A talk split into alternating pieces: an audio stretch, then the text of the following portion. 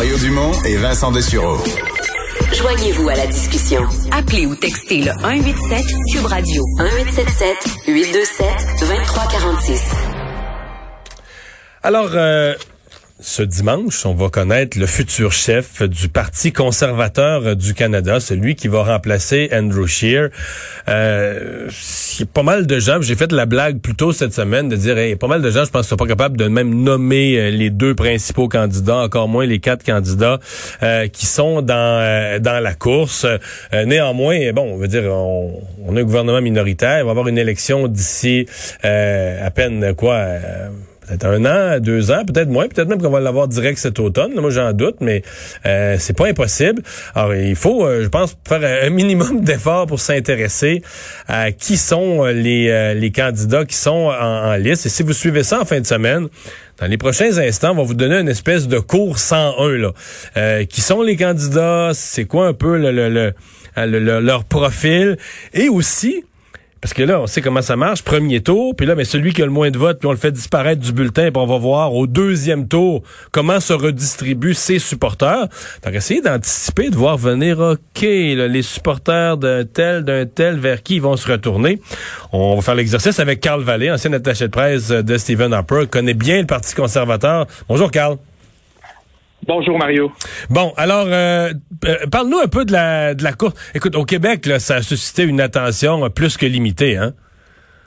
Oui, je pourrais peut-être même dire une attention euh, anémique. Puis vous avez raison de dire par ailleurs que la course a attiré une attention limitée. je dirais que ça a été exacerbé par le contexte de la pandémie, la crise économique. Mais je vais vous dire, c'est important qu'on la suive, Mario, parce que cette personne-là qui va devenir chef a une chance légitime de devenir premier ministre du Canada. Euh, si on s'entend, vous et moi, que euh, les libéraux passent actuellement un très, très mauvais quart d'heure. Mais, mais de toute euh, façon, on s'entend qu'il y a une chance sur deux. La prochaine élection, ça va, ça va être le, ça va être Justin Trudeau ou ça va être le gagnant de la, de la fin de semaine qui vient. Là. Les deux choix, ça va être ça. Donc, il faut certainement s'y intéresser. Bon, ben, c'est ça, puis d'alternative, c'est vraiment, c'est comme le PCC. Il n'y a pas vraiment d'autres options si on veut changer les libéraux. Bon, euh, faisons un, rafale vite un peu le profil des quatre candidats. Bon, celui qu'on a présenté comme le meneur de la course, Peter McKay, lui a déjà été chef du Parti conservateur. Il a été donc il a été le dernier chef de l'histoire du Parti progressiste conservateur qui a ensuite fusionné avec l'Alliance canadienne. Et fait à noter aussi, Mario, c'est que Peter McKay c'est lui qui a négocié les règles de euh, la course à la chefferie conservatrice du nouveau parti. Donc, ce sont des règles qu'il euh, connaît très, très bien. Donc, vous l'avez expliqué tantôt, c'est un vote préférentiel. Euh, chaque comté au pays a, des, un, nombre de points qui lui sont attribués sans égard au nombre de membres dans le dit comté. Ça veut dire que les comtés au, au Québec où il y a très peu de membres compte tout autant que euh, le comté de Calgary Southwest où il y a comme 5000 membres.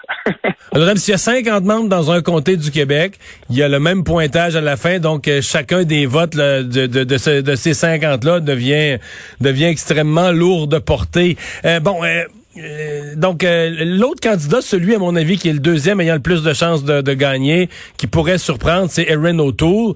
Euh, bon, comment comment on décrit son profil? Parce que lui, s'est déjà présenté à une chefferie, mais je suis pas sûr qu'au Québec, il est vraiment si connu que ça. Oui, donc M. O'Toole a un passé militaire et aussi un passé dans le secteur privé. Il a été élu sous la bannière conservatrice en 2012 euh, dans le cadre d'une élection partielle. Puis c'est en fait le dernier ministre à avoir été assermenté dans le gouvernement Harper euh, à l'époque. Euh, donc, il, a, il a connu une très, très brillante carrière. Vous avez raison de dire, par contre, qu'il est un peu moins connu ici. mais néanmoins, on peut dire, Mario, qu'au début de la course, c'était quasiment présumé comme étant un fait accompli que M. McKay allait facilement la remporter. Et on peut dire aujourd'hui, euh, au mois d'août 2020 que c'est une véritable course et qu'on ne peut pas prédire avec exactitude ce qui va se passer dimanche soir. Donc, je pense que juste ça en soi, c'est une victoire morale pour pour Erin O'Toole. Il faut parler des deux autres candidats, même si leurs chances de victoire sont minces, parce que c'est la redistribution de leurs électeurs au deuxième, troisième tour. C'est la redistribution de leurs électeurs qui risque de couronner le, le gagnant. Euh, Qu'est-ce qu'on dit de Derek Sloan? Derek Sloan euh, incarne un peu la droite euh, caricatural, si je peux l'exprimer ainsi. donc, va, va plaire aux partisans de Trump. Les, les gens au Canada qui disent que Trump est extraordinaire, ils vont aimer Sloan, non?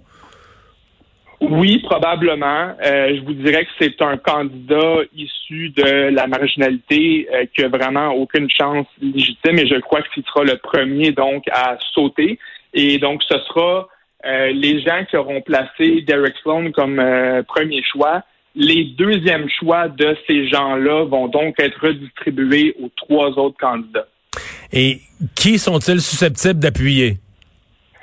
Euh, logiquement, ça ne devrait pas être euh, M. McKay, euh, qui s'inscrit dans un autre courant idéologique qu'on pourrait appeler un peu plus Red Tory.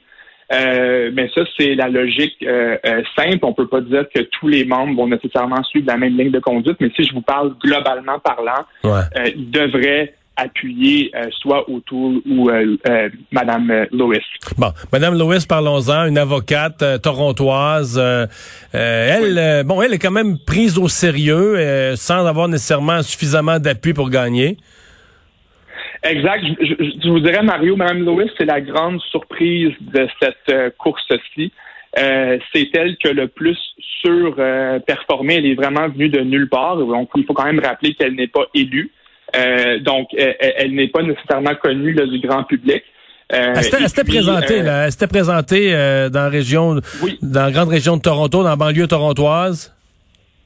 Exact. Donc, elle s'était présentée, si je me, je me souviens bien, donc à l'élection 2015, dans un comté où le candidat avait été abandonné pour des raisons le controversées.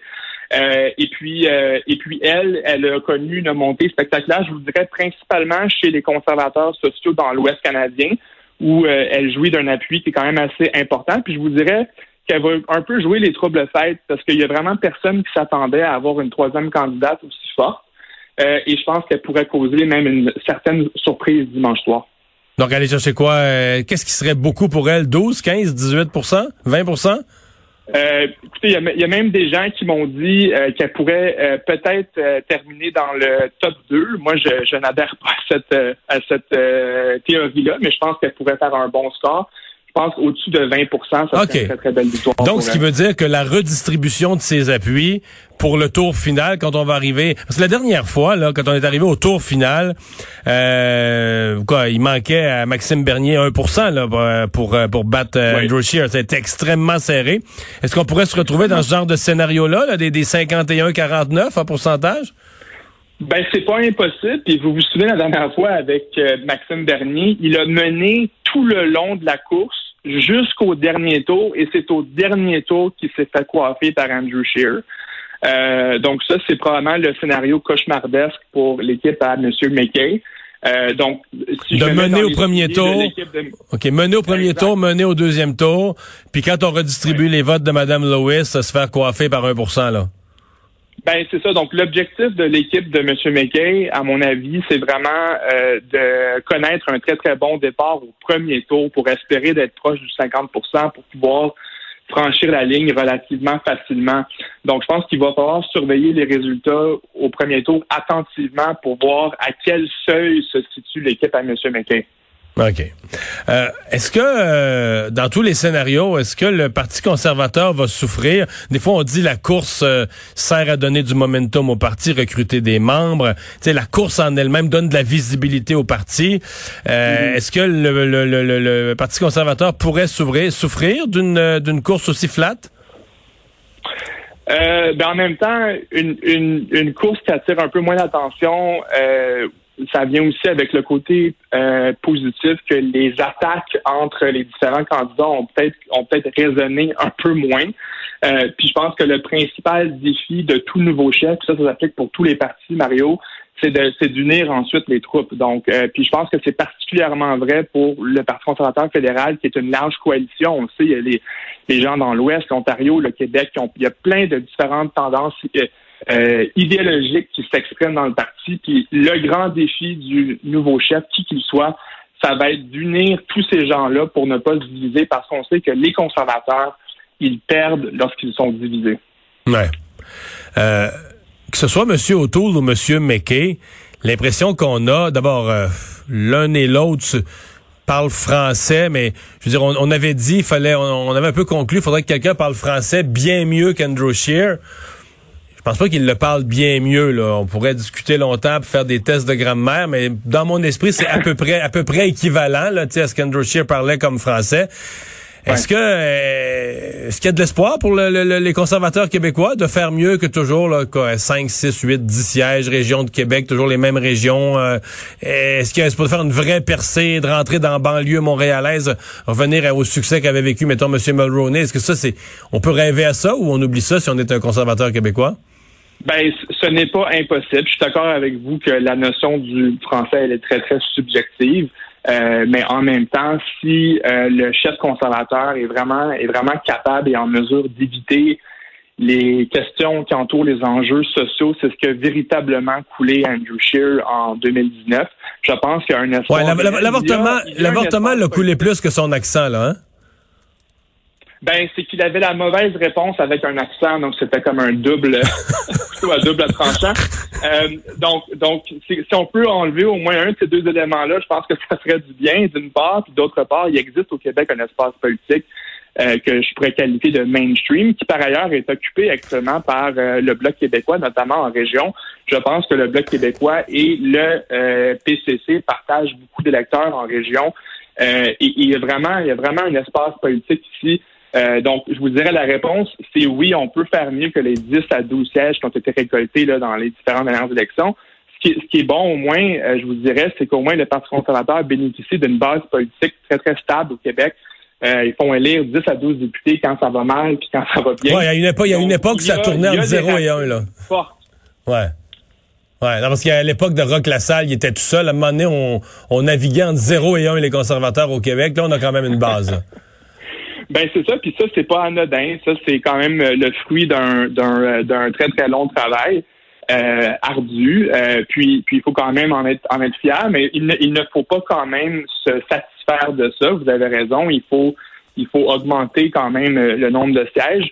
Et je pense qu'il y a un espace politique. Et si les gens veulent se débarrasser de Justin Trudeau, la seule alternative possible pour former un autre gouvernement, c'est véritablement le Parti conservateur du Canada. Carl Vallée, merci. Merci beaucoup à vous. Bonne soirée. On fait une pause. Richard Martineau qui est là au retour.